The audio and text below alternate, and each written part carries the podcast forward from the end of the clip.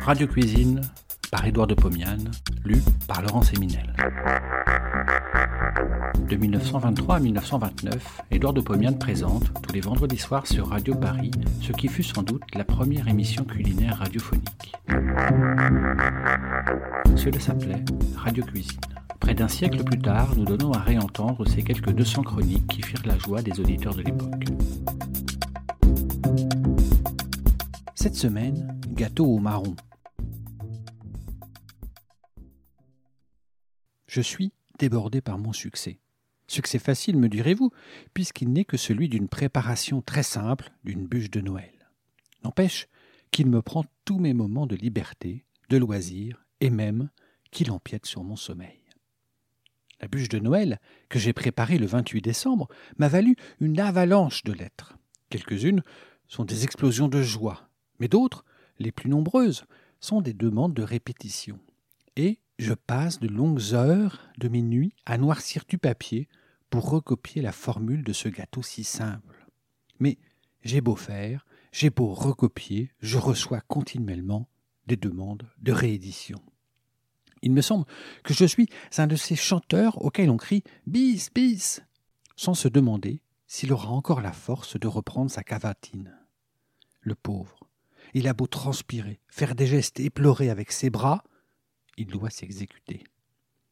Pour ne pas avoir à répondre individuellement, je vais m'exécuter encore une fois en faisant un gâteau dont la pâte est la même que celle de la bûche de Noël.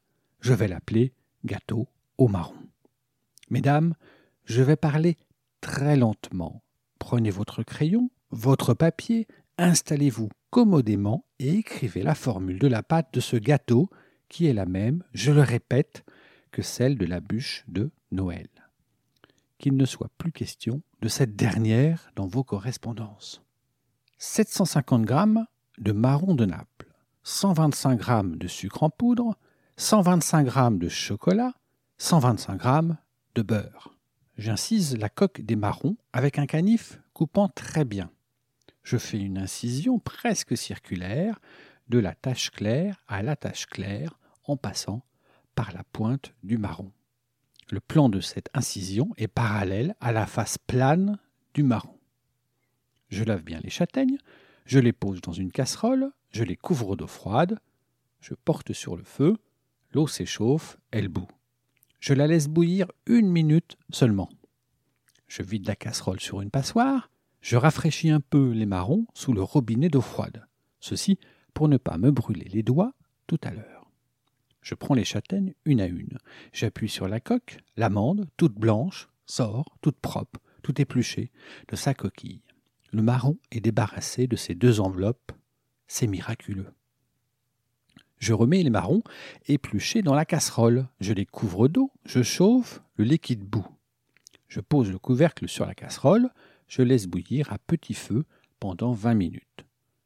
J'explore un marron avec la pointe d'un couteau.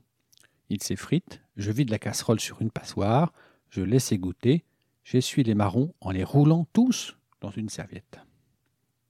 Par petites portions, je pose les marrons dans un presse-purée à rouleau. Je tourne le pilon, les marrons passent à travers la tôle perforée en une fine poussière.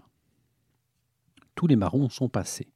Je pose la pulpe dans un saladier. J'ajoute le sucre en poudre. Je laisse refroidir un peu. Rapidement, je fais fondre dans très peu d'eau, dans une petite casserole, le chocolat cassé en morceaux. Je mélange et malaxe à la spatule. Le chocolat est fondu. J'ajoute le beurre. Il fond. Je verse le tout dans le saladier. Je mélange à la spatule la pulpe avec le chocolat pâteux. J'obtiens une masse molle et tiède. C'est aussi celle de la bûche de Noël. J'enduis d'huile d'arachide un plat creux, rond de porcelaine, J'y verse la masse semi-fluide, je tasse avec une cuillère. La pâte de marron est répartie en une couche de 4 cm d'épaisseur. Je porte au frais pour 5 heures. Je retourne et vide le plat creux sur un plat plat. J'ai une merveilleuse surface lisse.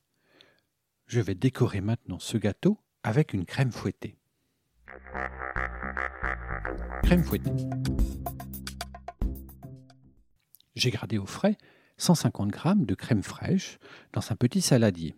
J'y ajoute deux cuillères à soupe de lait froid et quelques pincées de vanille en poudre. Je mélange à l'aide d'un fouet à manivelle. Je commence à battre comme une mayonnaise. La crème monte, devient mousseuse. Elle est un peu trop épaisse. J'ajoute une cuillère à café de lait. Je tourne violemment, rapidement, pendant trois minutes encore. J'ai une merveilleuse mousse très ferme.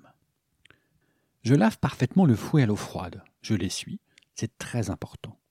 Dans un second petit saladier, je dépose deux blancs d'œufs. Je les bats au fouet à manivelle, bien propre et bien sec. J'obtiens en deux minutes une mousse très légère, très sèche. Je réunis cette neige avec la crème fouettée. À la fourchette, j'opère le mélange des deux mousses. J'ajoute deux bonnes cuillères à café de sucre à glacer, bien tamisé. Je mélange à la fourchette. Je dispose en cône cette crème sur le gâteau au marron. Je saupoudre avec un peu de chocolat râpé. C'est charmant. C'est joli. Je laisse au frais et je sers le plus tôt possible. Si vous voulez que la crème fouettée tienne durant des heures, ajoutez à la crème, au moment où vous la battez, un gramme de gomme adragante que vous achetez chez le pharmacien.